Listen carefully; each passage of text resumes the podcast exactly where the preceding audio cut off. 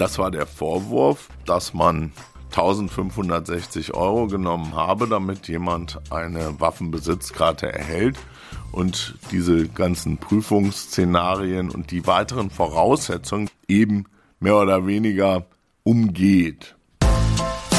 Kreis und Quer, der Podcast ihrer Mediengruppe Kreiszeitung.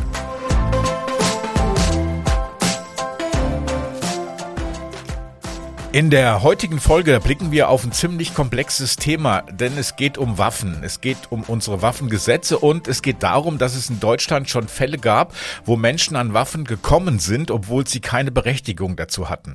Und über einen von diesen Fällen sprechen wir heute auch genauer.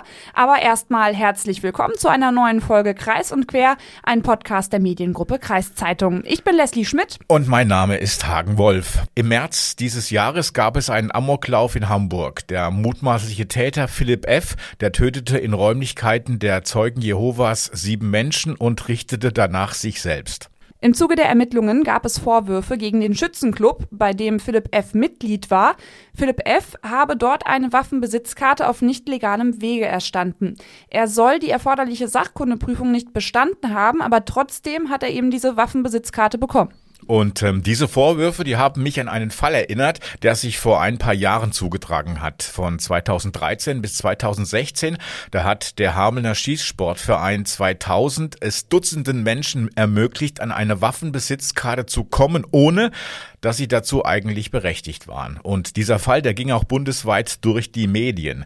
Der Spiegel, der titelte unter anderem die Waffenscheinheiligen. Aber bevor wir über diesen Fall sprechen, was ist eigentlich der Unterschied zwischen einem Waffenschein und einer Waffenbesitzkarte? Dazu sagt unser Fachanwalt für Strafrecht, Roman von Albensleben, den hatten wir hier schon öfter, dazu sagt er Folgendes. Es gibt einen Waffenschein, den gibt es für Berufswaffenträger, für Menschen, die aus beruflichen Gründen eine Waffe tragen, zum Beispiel Polizisten oder äh, Sicherheitsdienste, die Werttransporte begleiten und so weiter und Personenschützer natürlich. Das sind Waffenscheinträger. Privatdetektive könnte man auch noch drüber nachdenken. Und dann gibt's die Waffenbesitzkarteninhaber. Das sind solche, die eine Waffe besitzen dürfen, aber nur zu einem ganz bestimmten Zweck. Und die müssen diese Waffe auch unter ganz bestimmten Voraussetzungen aufbewahren. Also die können jetzt nicht mit einem geladenen Colt durch die Straßen rennen und sagen, ich habe eine Waffenbesitzkarte, sondern die müssen die getrennt von Munition in, in bestimmten Transportbehältnissen äh, aufbewahren, wenn sie zum Schützenplatz fahren, um dort ihrem Sport nachzugehen. Da gibt es auch Verpflichtungen, wie oft man da schießen muss, äh, welche Voraussetzungen man erfüllen muss. Und dann müssen die auch getrennt in einem Tresor aufbewahrt werden. Da gibt es spezielle Vorschriften, wie der Tresor auszusehen hat und, und ähm, die getrennt von Munition. Das darf irgendwie alles nicht zusammenkommen und ähm, auch beim Transport. Das ist also ein großer Unterschied. Waffenbesitzkarten für Sportler, Waffenscheine für Berufswaffenträger und möglicherweise auch bedrohte Personen. Das kann es auch geben, dass man dann einen Waffenschein bekommt. Das heißt, mit einer Waffenbesitzkarte darfst du eine Waffe kaufen und sie zu Hause aufbewahren. Und um so eine Waffenbesitzkarte zu bekommen, da muss man verschiedene Dinge erfüllen. Oder eben wie im folgenden Fall betrügen und bestechen. Richtig, und genau das ist passiert damals. Und ich habe dann auch mit Roman über diesen Fall gesprochen und dabei habe ich mich immer mehr über die Leichtgläubigkeit der zuständigen Behörden gewundert. Aber hören wir erstmal rein. Roman, um was ging's denn da genau? Also es ging darum, dass ein Schützenverein SV Hameln 2000, der hatte Waffenbesitzkarten ausgegeben, mehr oder weniger wirklich ausgegeben an Mitglieder. Und man hatte insofern beanstandet, dass diese Waffenbesitzkarten gar nicht auf eine legale Art und Weise erworben worden sein sollen, sprich durch praktische Prüfungen und durch theoretische Prüfungen, die natürlich notwendig sind, durch den Bedürfnisnachweis, der ist auch notwendig, das wird jetzt hochjuristisch, weil es die Waffenbesitzkarte hat zwingende Voraussetzungen, das ist für Sportschützen, wird das ausgegeben, die müssen dann auch sportlich aktiv sein und da war so ein bisschen äh, das Geschmäckler aufgekommen und dann natürlich auch die entsprechenden Ermittlungsverfahren eingeleitet, dass dieser Verein äh, weniger dem Sport diente, sondern mehr oder weniger dann die Waffenbesitzkarten ausgestellt hat, damit die Menschen dann auch irgendwie im Besitz von scharfen Schusswaffen kamen, um ähm, möglicherweise sich zu schützen und eben teilweise auch Sport damit zu treiben. Aber das war halt in einem umfassenden Verfahren mit vielen Verhandlungstagen beim Landgericht Hannover aufzuklären. Also ich habe das ja so verstanden, dass dieser Schützenverein, Mitglieder des Schützenvereins, Waffenbesitzkarten rausgegeben haben, ohne groß nachzugucken, an wen es geht, beziehungsweise gegen Geld herausgegeben haben. Das war der Vorwurf, dass man 1560 Euro genommen habe, damit jemand eine Waffenbesitzkarte erhält und diese ganzen Prüfungsszenarien und die weiteren Voraussetzungen, die kann ich gleich mal schildern, eben mehr oder weniger umgeht. Also man muss natürlich lernen. Es gibt äh, Prüfungsfragen, ich glaube 570 Stück, die kann man auch runterladen über das Bundesamt für fürs Innere. Also es gibt Seiten, auf denen man die einsehen kann öffentlich und dann kann man die lernen und dann hat man eine Prüfung, die hat einen Prüfungsbogen, so ähnlich wie bei einer Führerscheinprüfung theoretisch. Und dann muss man eben die Fragen richtig beantworten. Äh, was ist was für eine Waffe? Wie baut man das zusammen? Ähm, was sind Sicherheitsvorschriften und so weiter und so fort. Also es gibt eine ganze Reihe von Dingen, die man da können muss. Das ist auch nicht Multiple Choice, dass man halt ankreuzt, sondern man muss es eben auch in eigenen Worten teilweise hinschreiben. Und dann wird es eben von der Prüfungskommission, die der Verein, der Schützenverein eben bilden muss, an einem Prüfungstag kontrolliert. Und man muss dann natürlich sich auch vorbereiten. Das heißt, man müsste jetzt theoretisch Unterricht haben, vielleicht einmal die Woche, zehn Wochen lang oder äh, 20 Wochen, um diese Fragen zu erarbeiten und um die Antworten dann auch zu lernen, wie bei einer Führerscheinprüfung halt. Und dann gibt's eben noch die praktische Schießzeit. Da muss man auf dem Schießstand sein, da muss ein Schießleiter die ähm, praktische Teilnahme bescheinigen. Der muss also sagen, der war da, der hat hier eine halbe Stunde geschossen. Da gibt's ja auch ganz viele Dinge zu beachten. Der Schießleiter an so einem Schießstand, der muss eben auch auf Sicherheit achten und so weiter. Und hier war halt der Vorwurf, dass sowohl das eine als auch das andere nicht so wirklich stattgefunden haben sollen. Das heißt, es hat keine praktischen Schießübungen gegeben, die wurden dann einfach bescheinigt. Dann gab es so Listen, wann der wie wo da gewesen sein soll.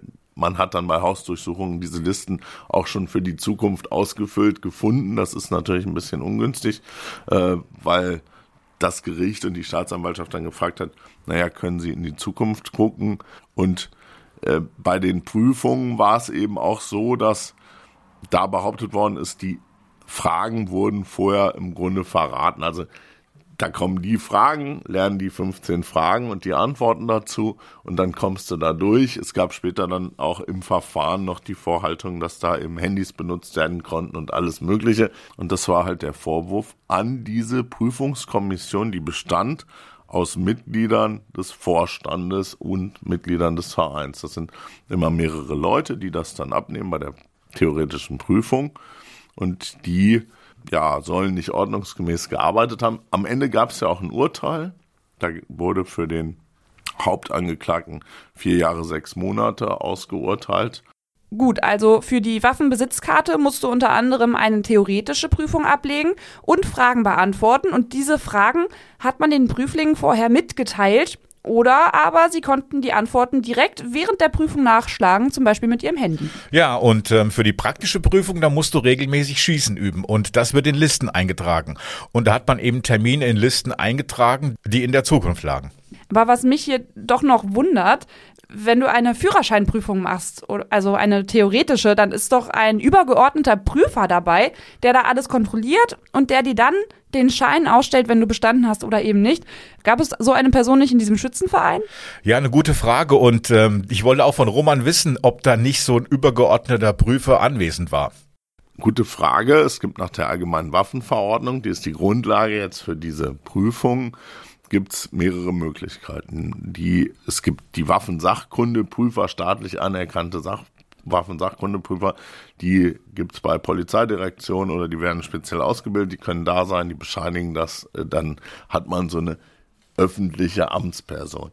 Die muss aber nicht dabei sein. Ähm, man muss der Stadt oder der, dem Landkreis, also der Behörde, die zuständig ist, dann für die Waffenbesitzkarten und die Waffenerlaubnis am Ende, die muss die Gelegenheit haben, dabei zu sein in einer Person.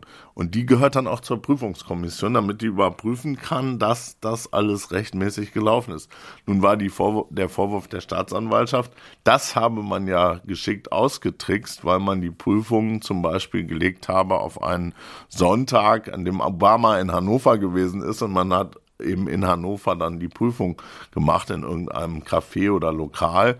Und da konnte man ja damit rechnen, dass da keiner hinkommt, weil alle Menschen natürlich, die in Ordnungsämtern und Polizeibehörden gearbeitet haben, eben da gebraucht worden sind, um Obama zu schützen und um Sicherheit zu gewährleisten. Das war ein Vorwurf. Oder dass man eben das immer auf Sonntags oder Samstags gelegt hat und da zu erwarten war, dass eben keiner von der Behörde dabei ist. Und dann ist es so, dass der dass das Gesetz sagt, dann kann eben die der Schützenverein selber die Prüfungskommission bilden. Der muss die Namen benennen an die Behörde, wer macht da mit. Äh, die Prüfungsfragen müssen eingeliefert werden. Und dann ist die Prüfungskommission eben für sich unter ihren Mitgliedern und dem Vorstand des Vereins.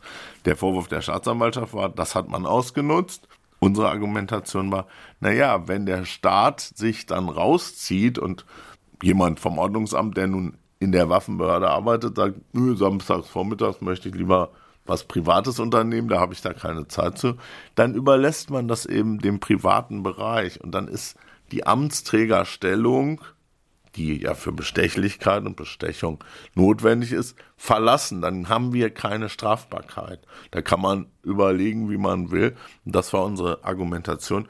Der Bundesgerichtshof hat es wirklich auf 16 Seiten begründet mit so zwar, aber Begründung. Da hält ein Jurist nicht immer so allzu viel von, weil er einfach äh, sagt, zwar aber, was ist das? Zwar, zwar ist es grün, aber eigentlich war es doch gelb. Das hört sich so ein bisschen unentschlossen an. Und ich halte es deswegen immer noch für falsch. Es wurden ja auch äh, Waffenbesitzkarten ausgestellt an Leute, die vorbestraft waren. Ja, natürlich. Also das Waffengesetz oder die Waffengesetze haben ja Vorgaben, wann überhaupt jemand überhaupt berechtigt sein kann, eine Waffenbesitzkarte zu bekommen. Das ist das Stichwort Zuverlässigkeit. Und wenn jemand vorbestraft ist, mehr als, glaube ich, 60 Tagessätze äh, hat als Verurteilung, dann darf der keine Waffenbesitzkarte haben. Hat er eine, wird sie ihm abgenommen von der Waffenbehörde. Da reichen ja schon die kleinsten Verstöße, indem man irgendwie aggressiv gegenüber Polizeibeamten reagiert, äh, die bedroht und so weiter. Da sagt man, der hat sich nicht im Griff, der besteht die Gefahr, dass der eben auch äh, im Umgang mit der Waffe unzuverlässig ist. Also man hat die Prüfungstermine aufs Wochenende gelegt, weil mhm. dort die zuständige Ordnungsbehörde vom Landkreis nicht arbeitet. Ja.